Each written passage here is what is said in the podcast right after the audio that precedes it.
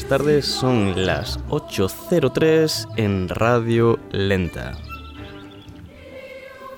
Os habla Pablo Madrid desde el puesto de mandos técnicos y doy la bienvenida al increíble Michael Tomás. ¿Cómo estás? Buenas tardes, Pablo. Muy bien, pues muy bien. Manteniendo el contacto con la gente a través de Radio Lenta, pero no solo a través de Radio Lenta, sino en las redes, en, el, con el móvil. Creo que es importante. Antes no, no, lo veía tan importante, pero creo, que ahora es importante por una muy buena razón. Hay unos que se sienten bastante aislados, ¿no? Una persona que están, a lo mejor están con niños pequeños en casa y no tienen um, hueco para sí mismo, ¿no? Y, otros que simplemente están solo en casa, ¿no? Y muchos músicos que viven solo y están en casa solo, no, no pueden salir más que para, para el supermercado, algo así. Y a la vez, Pablo, como tú y como todos, buscando un poco de paz, ¿no? Un poco de no sé, tranquilidad. pues a mí últimamente también me pasa que, esta paz, eh, tal cual has empezado diciendo en contacto con la gente por el móvil, que antes no era tan necesario, a, mí ya ha llegado unos días que ha empezado a abrumarme incluso el hecho de no haber tenido contacto tan continuo con ciertas personas y ahora un bombardeo en los grupos siempre lleno de, de memes, de chistes, de la familia por aquí y por allá, siempre todo en relación de, este confinamiento. Y ya ha habido momentos que tengo que dejar el móvil en silencio guardado en un cajón para realmente encontrar esa paz y ponerse... Es dejar el móvil, sí, hmm. en un cajón unas horas. Poner también un poco de música, sonido ambiente. Hoy, por ejemplo, mira, como puedes escuchar los pajarillos de fondo, te, traigo a uno de los campos de, Viena. ah, qué buena idea. Precisamente en Viena está nuestro colaborador Juan Velázquez. ¿Estás con nosotros, Juan? Eh, estoy con vosotros, ahora sí. Hola, Juan, ¿cómo estás? Hola a todos, ¿cómo estáis? ¿Cómo luce el sol en Viena? Guten Abend, guten Abend, Juan. Guten, Abend auch. pues estamos muy bien, uh, bueno, muy bien dentro de lo que cabe, porque aquí en Viena, en Austria, también estamos sufriendo el confinamiento, aunque es cierto que es un confinamiento más dulce, un poco más dulce del que se está viviendo ahora mismo en España. Lo que sucede es que la mayoría de los españoles que estamos residiendo aquí tenemos el, corazón y la mente puesto todo el día en España, así que casi se diría que estamos viviendo un doble confinamiento al mismo tiempo, pero, pero bueno, se, sobrelleva. Curioso, tenéis ahí, digamos, las normas del país en el que vivís, pero lo interiorizáis con las normas españolas. Sí, al fin y al cabo uno es sensible sobre toda la información que está en su idioma. Entonces, bueno, sí, uno va entendiendo las cosas que van sucediendo en este país y van entendiendo mínimamente la política, las normas que van sacando y etcétera, pero al fin y al cabo la gravedad de España no es la que se encuentra aquí. Entonces siempre tienes la mirada puesta en lo que está pasando allí ahora. Ya. Curioso. Pero bueno. Dime, Juan, ¿y quién, más, eh, ¿quién más está en tu misma situación? Bueno, como en mi misma situación hay mucha más gente aquí en Viena actualmente, eh, pero sin duda yo quería traeros hoy a, una, una, persona a la cual yo, yo admiro mucho, una gran músico y una gran directora que va a dar mucho que hablar en los próximos años y que para mí es un placer que, que venga a este podcast y su nombre, su nombre perdón, es Ángela Valera Casanova y, y será un placer que la introduzcáis. Pues muy buenas, Ángela. ¿Estás aquí con nosotros? Hola, buenas tardes. Aquí estoy. Hola, Ángela. Hola, Michael. Hola, Ángela. ¿Qué tal? Muy bien. Una presentación, ¿eh? ¿Qué tal, qué tal viene en lockdown? Con confinamiento, todo eso. Es diferente que aquí, ¿no? Ha dicho sí. Juan. Sí, sí, desde luego aquí se, se puede llevar mucho mejor y como bien ha descrito Juan, las medidas son más ligeras, podemos salir al aire libre, a pasear, a tener contacto con la naturaleza, siempre y cuando se haga con, las personas con las que vives o tú solo. Y la verdad es que es un lujo en comparación con la situación de España. Pero también, como ha dicho él, los que tenemos a la familia allí, no lo estamos llevando tan bien. Ya, ya, ya, ya. Y, traes a este programa siendo persona muy interesante, seguramente traes eh, piezas, canciones interesantes para eh, tiempo de confinamiento, ¿no? Bueno, bueno, eh, perdona que, corte, porque a, lo mejor Juan puede introducirnos un poco más, o incluso Ángela misma, a qué se dedica Ángela en Viena.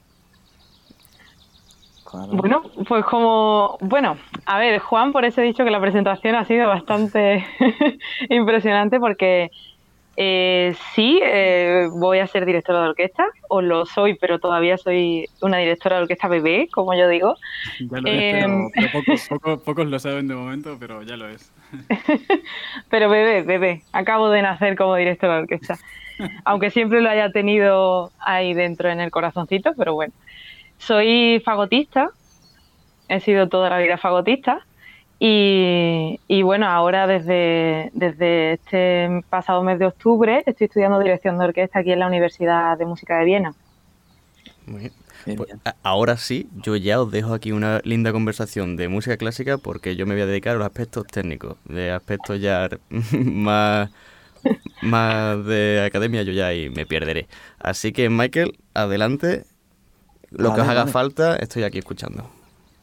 Ángela, yo tengo de vez en cuando em, reuniones con un gran amigo, profesor tuyo, Albert Suñer, que no, no para de hablar de ti. Creo que incluso más allá de lo que ha dicho Juan. Sí, me temo, me temo que sí. y, y, ahora no solo fagotista y, y maravillosa directora, sino chelista, si es, si es verdad, ¿no? Lo que me ha dicho. Sí, chelista de confinamiento, se podría decir. chelista en almíbar. Sí, es una mezcla un poco rara, fagotista de toda la vida con influencia del flamenco, chelista de confinamiento y directora bebé. Eh, sí, he empezado, he empezado a tocar el cello este, este semestre porque el semestre pasado estuve haciendo viola y, y, siempre he pensado que, bueno, siempre he querido tocar el cello toda mi vida porque me encanta, es un instrumento que me fascina. Y además, eh, en general, los instrumentos de cuerda, pues quería tener otro tipo de contacto con ellos, pero nunca había encontrado el tiempo. Y ahora no es que tenga mucho más, pero, pero bueno, ahora ya que me he metido a fondo con, con la carrera de dirección, sí que estoy tocando el piano muchísimo, es mi segundo instrumento y, y tengo, tengo un montón de asignaturas en las que tengo que tocarlo y además pues sigo con la viola y he empezado con el cello. Madre mía. Muy contenta. ¿Y, crees que como directora, crees que es importante eh, trabajar otros instrumentos de otras uh, cuerdas de la orquesta? Sí, totalmente, totalmente. Es curioso porque aquí en Viena eh, lo estoy pasando un poquito mal, sinceramente, eh, porque, el, eh, porque bueno, yo siempre he tocado el piano, pero claro, no era mi primer instrumento. Y aquí en Viena eh, están muy enfocados en la carrera de dirección al piano. También por, es comprensible por la tradición de ópera que tienen, ¿no?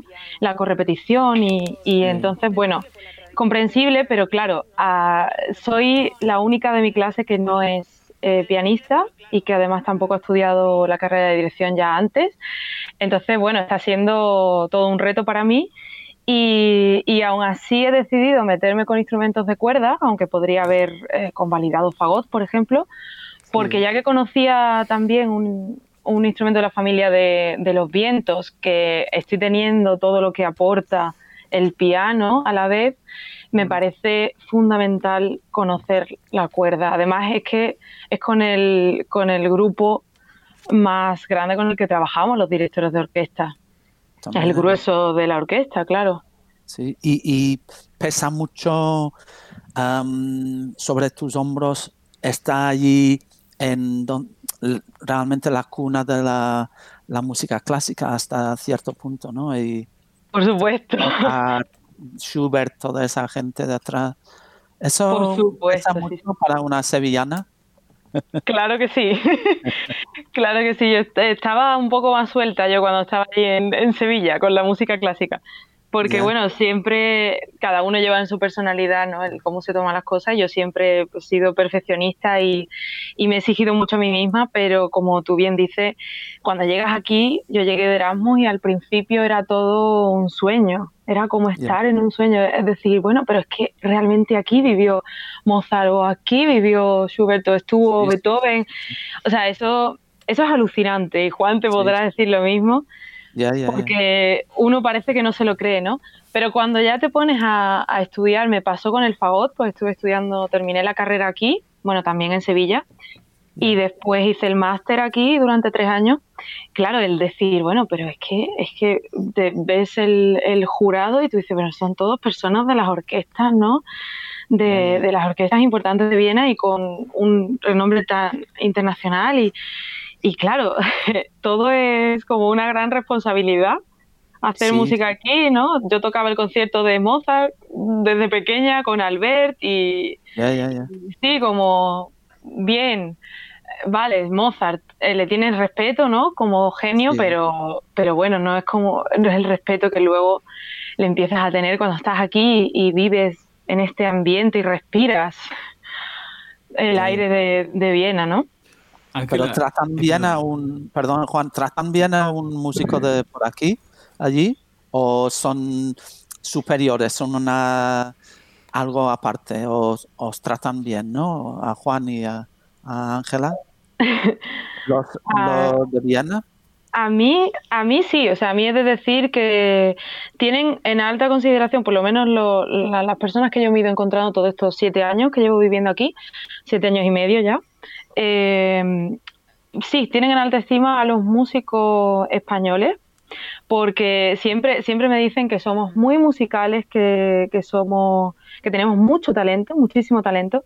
Una cosa que me decía mi profesor, eh, que era el, solista de la, de, la Filarmónica de Viena, me decía siempre que, que, un problema que tenemos los españoles es que al ser tan temperamentales y emocionales, no, no conseguimos controlar esa parte de nosotros y, bueno, mm, nos rayamos mucho por, a lo mejor por temas de sonido, que aquí le dan menos importancia.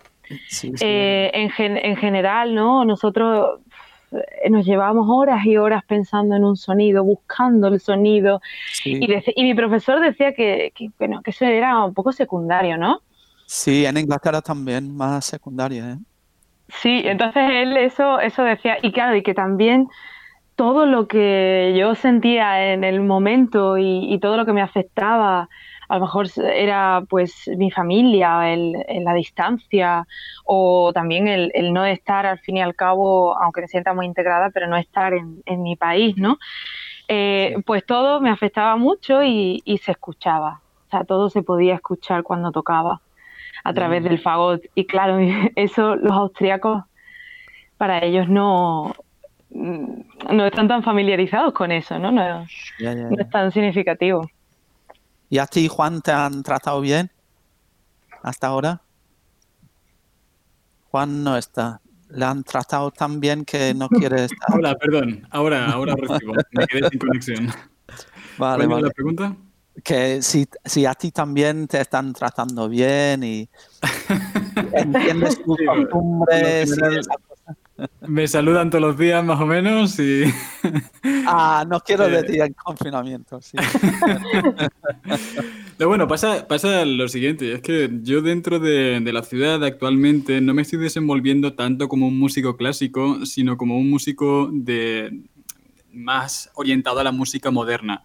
Yo suelo moverme más por el ambiente del jazz y suelo moverme más por el ambiente de la música de la improvisación y ese tipo de, formatos. Entonces yo no puedo hablar en cuanto al apartado de cómo me tratan otros músicos clásicos aquí en Viena, porque realmente no lo he llegado a experimentar.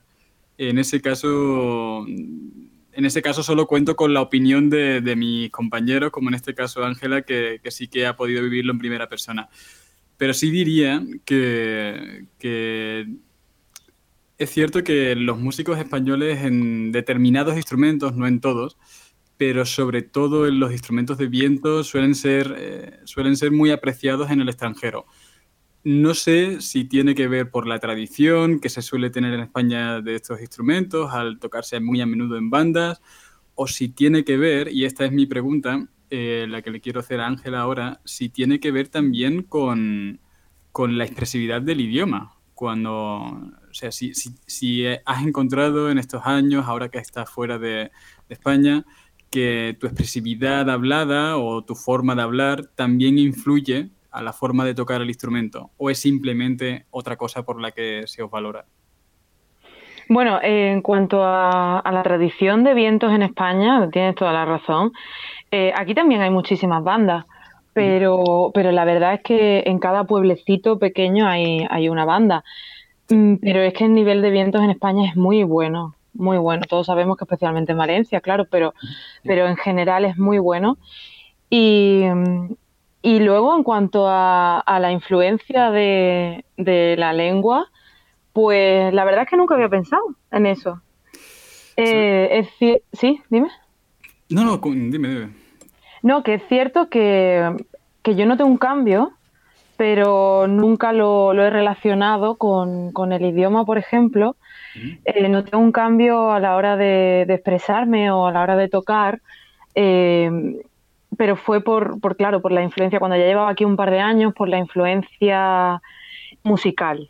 Y, y, en eso, con eso me refiero pues a, la influencia de mi profesor especialmente, ¿no? Y, y, de otros profesores del conservatorio. Y es verdad que yo pensaba que ese era el camino, porque claro, llegué aquí y desde el primer momento me decían que sí, que parece que era un toro, que, era todo muy temperamental. Y, claro, empecé a coger un poco el complejo de, temperamental como incontrolado, como falta de técnica.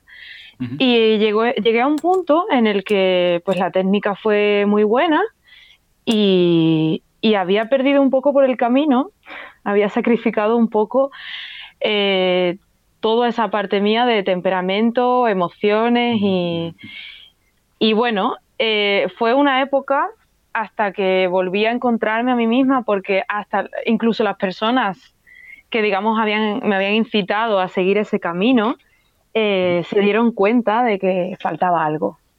Y yo misma me di cuenta, y, en eso sí que puedo estar muy agradecida a mis profesores de, de aquí, me di cuenta de que, bueno, que no eran incompatibles, que yo podía tener una muy buena técnica y ser todo muy eh, correcto, eh, muy exacto, que es también lo que aprendemos aquí muchas veces con, el Vina Classic, ¿no? con los clásicos de, Viena ese, y el estilo. y, y aún así, por encima, cuando toda esa base está, poner lo que es puramente tuyo, esas emociones, esos sentimientos, ese temperamento y la personalidad. Y, ahí noté un cambio cuando terminé eh, lo que era el bachelor a cuando terminé el máster, ¿no? Porque en el máster sí que mi profesor ya me empezó a insistir mucho en un máster ya no es saber tocar un instrumento, un máster es eh, saber expresar a través de un instrumento la esencia de uno mismo, ¿no? Y, y bueno, pues sí que he pasado por todo ese proceso pero, pero bueno, me terminé encontrando a mí misma de nuevo y, no lo no, relacionaría directamente con, la lengua en sí, con el idioma. Es interesante, Juan, esta apreciación, ¿no? Que estás diciendo que, eh, que, el idioma viene a influir a, a la música de un, un, país o una cultura o viceversa. ¿entiendes? Es, que habla un inglés de tal manera que, y, la música de, Inglaterra también suena. Ah, sí, pero en eso, en eso sí que estoy completamente de acuerdo, Michael, la verdad, y con, y con Juan. En, o sea, en mi caso es que yo al fin y al cabo no soy austríaca o no tengo como lengua materna el alemán, entonces quizá por eso no me ha influido de, de esa forma. Pero, pero sí que es cierto que, y yo me he dado cuenta aquí, lo he vivido en primera persona, el idioma influye absolutamente en todo. En, en, la vida, cultura eh, de una, de, de, una región o nación, porque digo región porque también aquí en el, en, el punto en el que estoy, ¿no? Que ya controlo un poco ciertos eh, eh, ciertos em, bueno acentos y, dialectos, ¿no? Se dice aquí de, regiones de Austria, te das cuenta cómo, cómo influye en el carácter de las personas también. Sí, sí, sí. Eh, es que es fundamental. Y chicos, ¿qué, ¿qué, os parece si escuchamos alguna pieza de las que nos propone Ángela? Eh, eh, habías traído tres piezas. Por mí estupendo. ¿De qué eh, autores? Pues traigo una de, de Shostakovich. Shostakovich. Sí, otra de Borjak y, la tercera de Beethoven. ¿Y cuál sería la que consideras que puede ser más oportuna para escuchar ahora después de, las cosas que hemos estado comentando o de qué manera quieres ir escuchándola? Mientras Juan viene, que ha tenido una caída de conexión. sí, no hay problema. Pues mira, podemos empezar eh, por la de Shostakovich, que es la de la Sinfonía Quinta, de la Sinfonía número 5, el segundo movimiento, Larghetto, eh, ya que, bueno, tiene un poco relación con eso, porque fue justo cuando, cuando llegué a, a, Viena, para mí es tan importante porque, bueno, Shostakovich, yo siempre he dicho que es mi compositor favorito, ya con la edad voy intentando eh, aligerar un poco eso, esas sentencias que hacía siempre y es uno de mis favoritos, pero la verdad es que me fascina. Y, bueno, toqué esta sinfonía como primer fagot, lo cual pues fue para mí un momento importante, justo recién llegada aquí de Erasmus, en el conservatorio, hace siete años. y, además eh, me identifico completamente con, con, con el temperamento ¿no? que, y, esa energía que tiene Sostakovich.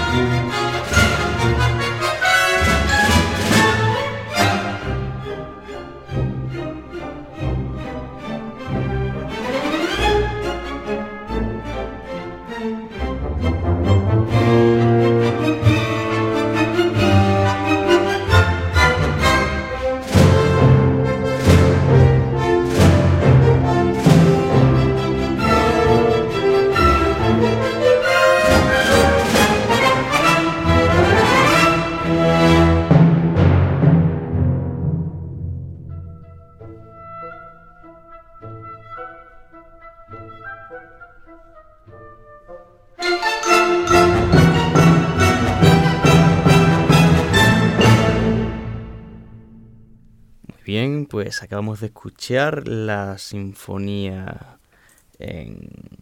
Dime Ángela, ¿qué acabamos de escuchar por favor? Porque me hace falta que me apoyen aquí. Eso ha sido... No soy Ángela, ¿eh? eh, eh oh, Ángela, se te ha puesto la voz un poco grave. Michael, Dino, ¿qué, pieza acabamos de escuchar? ¿Qué movimiento? ¿Qué sinfonía? Hemos escuchado, sí, el sketch de la Quinta Sinfonía, como ha dicho Ángela antes. Um, y hablando de Shostakovich, Ángela, um, tú has estado en Odessa, ¿no? Donde hicieron la um, eh, Potemkin, ¿no? De, con la música de Shostakovich en la escalera esa. ¿Ha, visitado esta escalera, no? He estado, he estado. Estuve de, en una de las giras que, que, hice por Ucrania. Bueno, fue en Ucrania fue una y, luego en, por Rusia fueron más. Sí, pero estaba allí. la verdad es que bueno, no lo pasé tan, tan bien porque, porque se, se, podía, se veía la, la, depresión que tenía el país, ¿no? Y, y, la verdad es que se sufría un poco, ¿no? Yendo ¿Y, cuándo fue eso?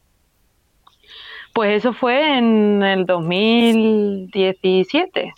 Ajá, ajá. Sí, eso fue en el 2017. Estuve haciendo muchas giras entre el 2014 y el 2018. Eh, la verdad es que estuve haciendo un montón de giras por, por China, Corea, eh, Japón, Rusia, toda Siberia, la verdad. y en Ucrania también. Hmm. Sí, a, Tomsk, ha sido, ¿no? Donde mi, mi, mi cuñada es de Tomsk. ¿Ah, sí? Eh, sí, sí, sí. Pero bueno. Ah, no sabía. Ya, ya vive en Inglaterra, vive en Inglaterra. sí, en Tomsk he estado un par de veces. Sí, Además. Un sitio miles de kilómetros de otro sitio, ¿no? De Novosibirsk o algo. Sí, en Novosibirsk también estuve. Sí, la, la verdad es que es, es, una escala completamente distinta la de la de Rusia como país, porque, porque bueno. se entiende mejor Tchaikovsky, Shostakovich, su música después de visitar esos sitios o no? Pues yo creo que sí, yo creo que sí, que es algo que, pienso que pasa con, ocurre con todos los compositores. Mm. Y, desde luego que, que, sí, yo me acuerdo de, alguna vez cuando pequeña, así adolescente, de escuchar algo de Sostakovich y, echarme a llorar. Eh, ¿Por qué? Porque no sabía ni qué significaba su música siquiera, ¿no? No, no la escuchaba sin tener en cuenta esa denuncia qué hace con ella, como por ejemplo la Quinta Sinfonía, ¿no? que acabamos de escuchar después de, de que de, tener que retirar la Cuarta Sinfonía, ¿no? No se sabe tampoco si fue voluntariamente o por una prohibición oficial, ¿no? Sí, prohibición y, le iban a mandar al Gulag, ¿no? Algo así. Claro, es que cuando tú escuchas esa música, eh, teniendo en cuenta que, que, está denunciando la situación, ¿no? que, que realmente el, el, pueblo, bueno, el público eh, lloró, se emocionó y él, él mismo dijo, Sostakovich dice, bueno, no, no creo que, que alguien que, que no sienta esto pueda emocionarse con esta música. Así que él mismo sabía que la gente lo había entendido, había entendido el mensaje. Y a la vez, eh, bueno, pues se quedó más o menos tranquilo eh, Stalin y tal, porque como es bastante más conservadora que, las, que sus obras anteriores, ¿no? Así musicalmente vistas, pues, pues claro, dijeron, bueno, pues no, nos ha aceptado todo lo que le hemos exigido anteriormente y, y los dejó tranquilos, pero, pero claro, teniendo en cuenta que, que, que, compuso esto, eh, llegando a temer por su vida, ¿no? Como, como temió Sostakovich. Ella no solo era la inestabilidad económica, sino que, tenía por su vida y por la de su familia. Pues es muy fuerte y por eso eh, adquiere todavía más fuerza de, y, más importancia de, de solo la, la musical, ¿no? Y de entender tu música, la música de tu país. Por ejemplo, yo estaba en, una vez en Nueva York y puse la radio y me sentía, mm, vamos, muy, muy lejos de casa y mm. era, en la radio pusieron la variación de Enigmas de Elgar y empecé a llorar porque que era, entró directamente al alma ¿no? y al corazón. Y, y, para vosotros, Juan, Ángela, en Viena, cuando escucháis eh, sombrero de tres picos, por ejemplo, pasa lo mismo, empezáis a llorar o... Yo empiezo a llorar ya con despacito, ya empiezo ya a llorar. pero quizá por otras razones, ¿no? Que puedan ser las mismas que las mías. Claro, claro. Sí, bueno, siempre hay un componente emocional en esta música que, bueno, seguro que Ángela puede decir que lleva más tiempo que yo aquí en Viena eh, a la que te sensibilizas una vez que te vas. Yo creo que, Ángela, y esto era un tema que yo quería preguntarte durante la entrevista, era que tu, cercanía al flamenco y, ya no solo a la cultura del flamenco, sino a, la música del flamenco en sí, al baile, a la interpretación, ¿surgió cuando tú ya estabas aquí precisamente por esa distancia o surgió estando ya en Sevilla? La he tenido, bueno, no puedo decir que siempre, no ha sido como la música clásica, pero, pero también porque en mi casa, la verdad es que cuando poníamos Canal Sur y salía así de pasada alguien cantando flamenco, mi madre y mi abuela se horrorizaban y decían, bueno, pero, pero ¿esto qué es? Si están chillando y no, lo entendían.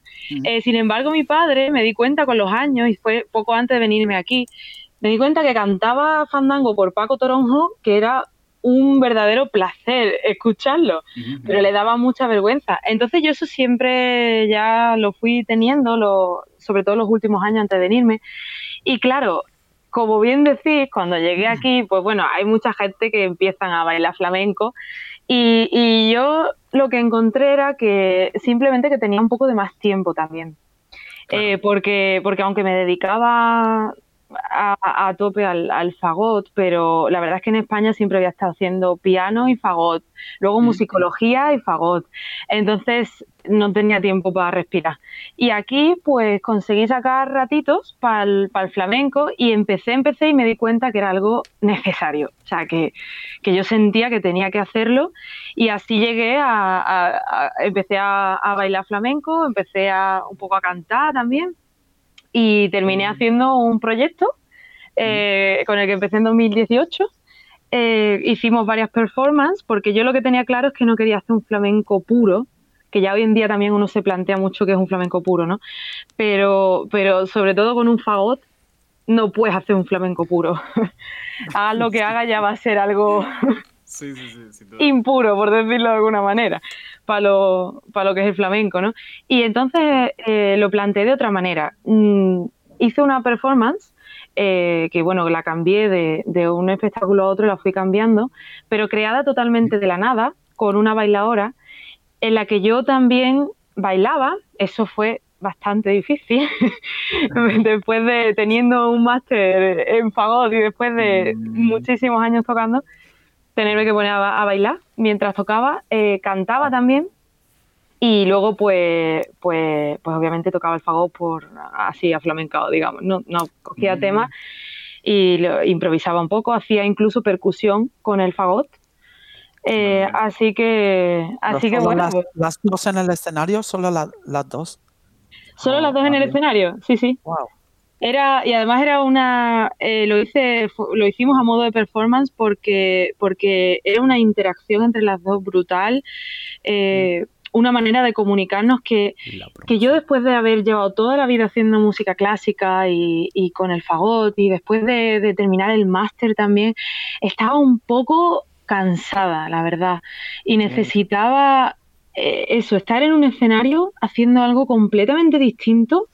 Lo hice con, con, el fagot también porque digo, bueno, eh, esa es una parte de mí muy grande eh, y es un instrumento por el cual puedo y sé expresarme, pero claro, estaba en el escenario eh, haciendo algo diferente y, y, solo con otra persona con una conexión muy fuerte, porque no había una partitura de por medio y, y trataba de, de eso, de, de comunicarnos. Wow. Es que es llamativo eh, y con esto me gustaría enlazar con, con, la siguiente pieza que nos has propuesto, de que mm, em, compositores que, que, salieron, como Michael también sabrá, salieron de su tierra natal, bueno, pues para ganarse la vida en, en, tierras donde había más proyectos, donde había más dinero, donde tal, como por ejemplo puede ser eh, Beatrice Smetana o Antonin Wozak, del que nos traes también la siguiente, el siguiente tema, como muchas veces las obras más maravillosas y más sentidas que han compuesto, como es el caso de la Serenata para cuerdas que nos vas a proponer, eh, va precisamente como que surge estando, estando en la lejanía, ¿no? Eh, parece que estos compositores comenzaron a escribir especialmente de una forma emocional sobre las cosas que le enorgullecían de la República Checa, estando ya en Estados Unidos o estando moviéndose muy lejos de casa. Sí, claro, y, por eso tienen ese carácter nacionalista tan fuerte, ¿no? Eh, de hecho, Borjak, que bueno, se, mm, está considerado también como, como el principal representante del nacionalismo checo, pero es que en su música se, se respira eh, ese, ese ambiente. Y bueno, esta, esta obra eh, la verdad es que para mí es importante, es curioso porque, bueno, siendo instrumentista de viento, pero esta obra para mí es, muy importante porque fue la, primera que dirigí en el examen de acceso a, a dirección de orquesta el año pasado en, en, la, en la Universidad de Viena. Y, la verdad es que yo me presenté, al contrario que la mayoría de, mis compañeros, sin haber hecho nunca antes dirección, sin haber dado clases siquiera, porque pensaba, bueno, si tengo cinco años para aprender y luego el resto de mi vida, ¿no? Tampoco tendré que saber dirigir ya. Y parece que sí, tenía que saber dirigir. Tuve incluso, eh, después de, los tres días de exámenes que estuvimos haciendo, la última de todas las rondas eh, fue la de dirigir a una orquesta, ¿no?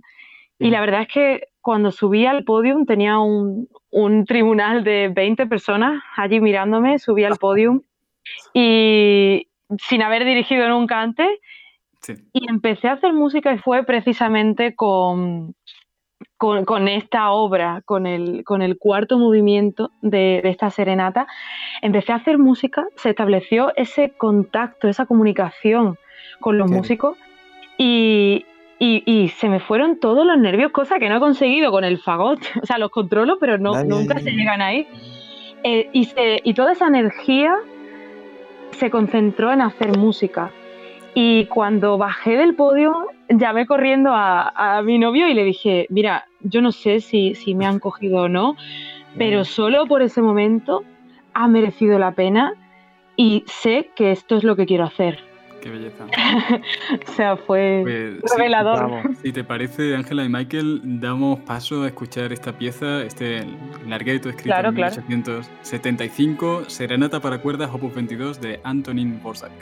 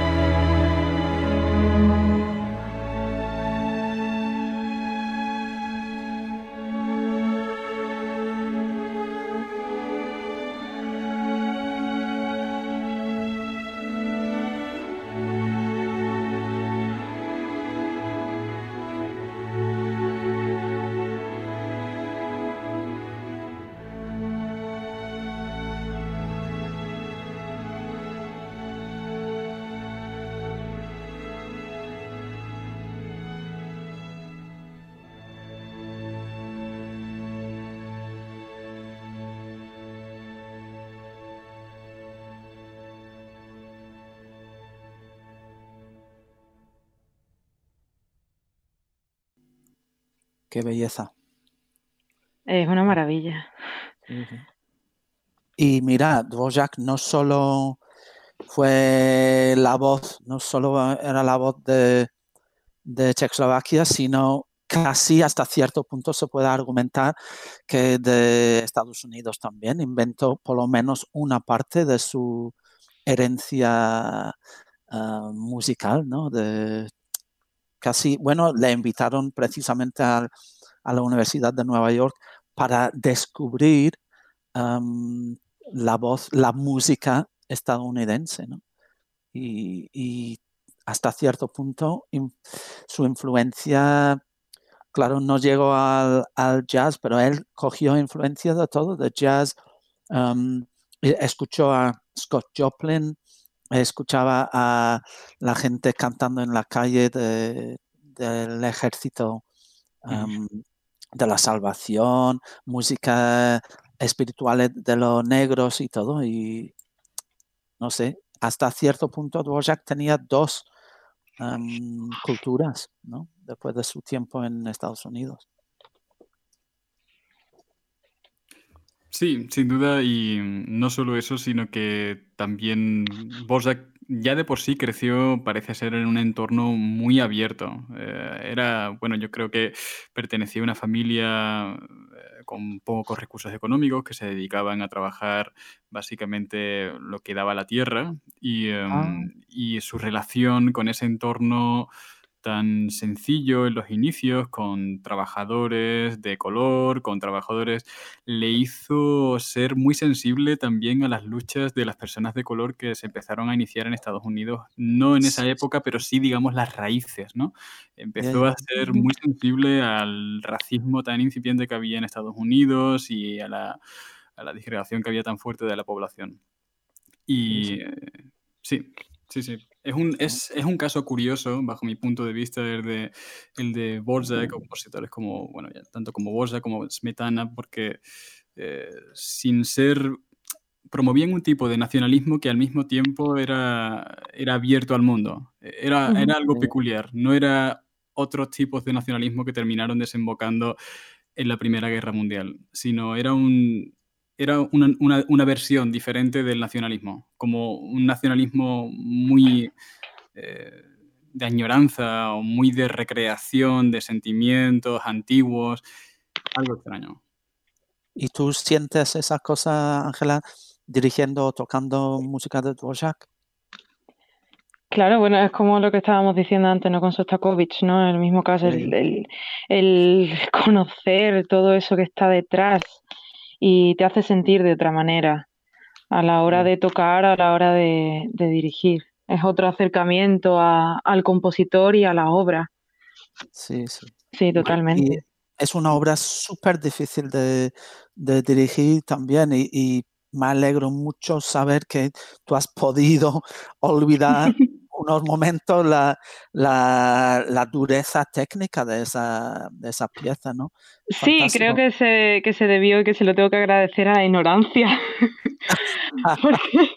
porque, bueno, claro, yo eh, no conocía, sabía que era difícil de dirigir, eso lo pude, lo pude experimentar por mí misma, pero, pero a la vez, al no tener ya unos conocimientos en dirección, pues me dejé llevar, me dejé llevar por, todo esto que estamos diciendo del compositor, de, de, sus orígenes, de lo, de lo que intentan expresar y, luego lo que le ponía yo, ¿no? Lo que a, mí me, sugería.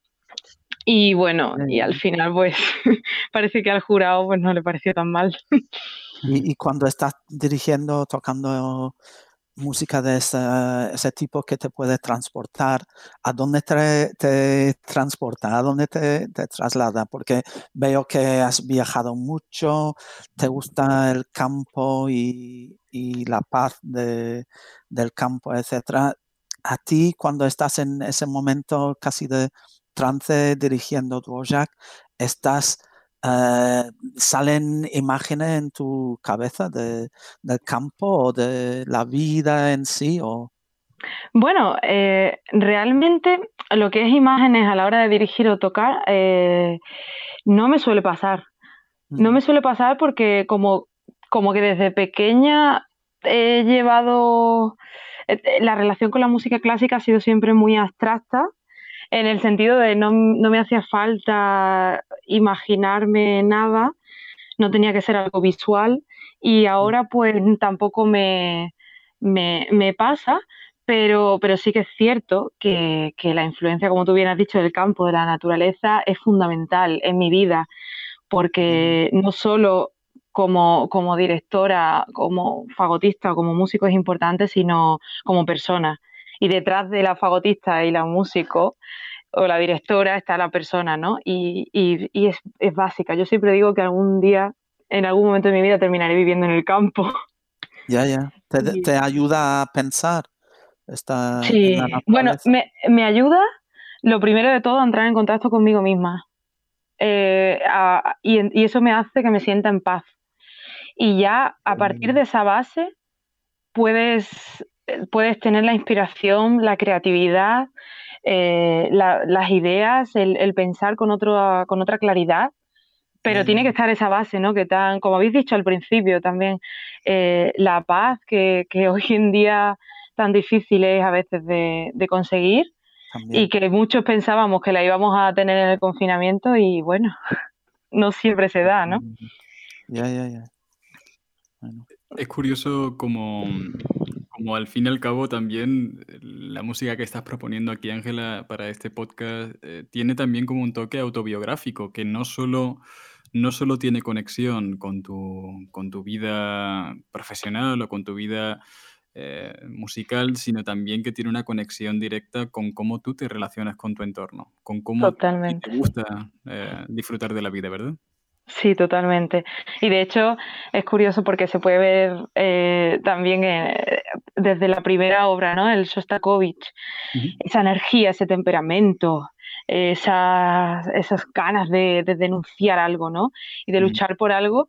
Eh, lo podemos ver, todo eso está también detrás del Beethoven que, os traigo, pero de otra manera completamente distinta, ¿no? Expresado. Y, un poco de primeras te da, te da esa paz este cuarteto que vamos a escuchar, ¿no? Porque... Pero con, es una paz que, conlleva también todo eso detrás. Claro. esa, mm. También la importancia que para Beethoven tenía el campo, no es casualidad. Imagino que... Para nada. Cuando, cuando tú has paseado por algunos de los campos de, de Viena, ya sea por campos muy conocidos, bueno, campos, perdón, parques también muy conocidos, como ya sea Schönbrunn o ya sean eh, cualquier, cualquier otro parque. ¿Has sentido lo que Beethoven describía en sus cuadernos de conversación o has descrito alguna vez de una forma similar a Beethoven las impresiones que él tenía? Sí, la verdad es que sí. Eh, me, pasa, me pasa a menudo porque, porque es lo que hemos dicho, ¿no? Esa conexión eh, que tienes con, el entorno en el que se desenvolvían estos, estos compositores y, el pasear es una suerte, el poder pasear por un parque que, inspiró en su día a Beethoven o que daba esa paz y esa calma, ¿no? Como base a Beethoven, sí, me, hace, me hacen reflexionar muchas veces sobre ello. Hay algo que yo quiero hacer, sin duda, antes de, no sé si en un futuro seguiré en esta ciudad, pero en un futuro próximo seguro que sí. Y, hay algo que quiero hacer antes de marcharme y es eh, ir por el parque del Prater, que eh, es un parque muy bonito que hay cerca de la zona del, ya del Danubio, de, aquí en Viena donde Beethoven, en su sexta sinfonía, eh, tomó como referencia algunos pájaros que dicen que son autóctonos de esa zona para eh, ah. los trinos que utiliza en la transición entre el segundo movimiento y la tormenta. Entonces estoy deseando ir allí y buscar cuáles son esos pájaros, porque tiene que ser una sensación impresionante. Desde luego. Hasta cierto punto esa música de, de Fidelio también os lleva de nuevo a Sevilla, ¿no? Porque si no me equivoco, se desarrolla en Sevilla, ¿no? En los alrededores de Sevilla, sí. La verdad es que, fue la primera obra que cuando me, pediste y que eligiera tres obras, la que me vino a la cabeza por, por varias razones. Eh, el, el 250 aniversario ¿no? de Beethoven este año, o sea, aunque estemos en confinamiento, hemos de celebrarlo de alguna manera. Eh, también que estoy ahora en un proceso de reconciliación con la ópera y estoy utilizando también este confinamiento para ello. Em, la, la, o sea, la cercanía que tiene a nosotros porque se desarrolla como muchas otras óperas en los alrededores de Sevilla.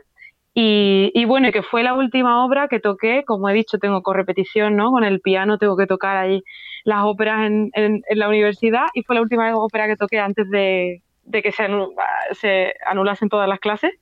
Así que ha sido mi última, la última vez que he hecho música en público antes del confinamiento. Además, la casualidad de que también se dé dentro del confinamiento esta historia, porque creo que, creo que esta ópera de Beethoven se da dentro de lo que antes era una cárcel, que era el castillo de San Jorge, quiero recordar, que está en Triana. Y ah. creo que la, la, trama sucede en lo que era una cárcel y en una situación de encarcelamiento, que de alguna forma también podríamos relacionar. Sí, por, y, por, y por motivos políticos, claro, y eh, entonces un es, es, un tema muy actual. O sea, es lo que, es lo que, tiene, es lo que tiene Beethoven también. Y, y algo que me fascina decir de, de, lo que, de lo que vamos a escuchar musicalmente, bueno, me parece este cuarteto, eh, mía, es So va, me parece una de las joyas de la partitura, la verdad. Eh, es un canon en el que los cuatro personajes eh, presentan el mismo patrón armónico, pero, pero a la vez eh, lo que consigue Beethoven es es también eh, hacernos llegar todas sus inquietudes, que son muy diferentes de unos a otros. Y por primera vez, los personajes de una ópera no se, no se corresponden con prototipos, ¿no? Porque, bueno, Mozart eh, sí que es verdad que, que, relacionaba la música, iba escribiendo completamente eh, lo que era el libreto, pero, pero siempre dentro de unos prototipos que en Beethoven se rompen y, te presenta personas con un mundo interior propio muy rico y muy desarrollado. Y, bueno, y este cuarteto es, una prueba de ello. Para que nuestros oyentes sepan lo que significa Mies Wunderbar, ¿podrías traducir simplemente para que le pillen el rollo? Sí, pues, pues esto, eh, la verdad es que es un, un aspecto curioso, es que Wunderbar esta palabra se podría traducir al español con distintas acepciones, que puede ser maravilloso en un sentido positivo, y es aquí con lo que, con la frase que empieza, ¿no? Es como mi hizo va es como todo está maravilloso, ¿no? Para mí, eh, en el caso de, Marceline, que es la que empieza, pero luego lo curioso es que Jaquino es el último personaje en entrar, ¿no? y, dice también Mia wird so wunderbar, ¿no? Que es un poco como, como estoy tan sorprendido, ¿no? Me resulta, esto me resulta tan sorprendente. Entonces, ah. ya no es en un sentido tan eh, positivo, digamos, el personaje de Chagrino en este momento no sabe qué hacer, sabe qué hacer, ve que, que, que su... Como maravillado. Que claro, pero sorprendido ya no en un sentido tan positivo como lo utiliza. Entonces, esto me, parece otra genialidad porque es la misma armonía para los cuatro, incluso hace este juego con la misma palabra, pero está todo esto de fondo, ¿no? Y me parece una genialidad. Pues chicos, con esta maravilla de genialidad y con la suerte que hemos tenido de podernos transportar, no solamente vosotros en Viena, sino Michael y yo hemos estado un ratito también en Viena con vosotros, hemos viajado con las palabras y hemos podido visualizar en nuestras cabezas un parque maravilloso con pájaros cantando. Eh, muchísimas gracias por estar hoy todos reunidos a hacer este, este podcast. Y chicos, muchísimas gracias. Ángela, de verdad, muchas gracias por esta horita que has echado con nosotros. Lo mismo digo, ha sido un placer y, estoy muy agradecida a, los tres que me hayáis invitado. Juan, muchas gracias. Una vez más, muchas gracias por acompañarnos. Y Michael, señor presidente. Nos despedimos hasta la semana que viene. Abrazos a Juan y Pablo. Muy bien. Nos despedimos con esta canción de Beethoven. Eh, me la decís en alemán porque yo voy a decir maravilla. Es una maravilla, pero. Mir ist so wunderbar. pues aquí El cuarteto de Fidelio.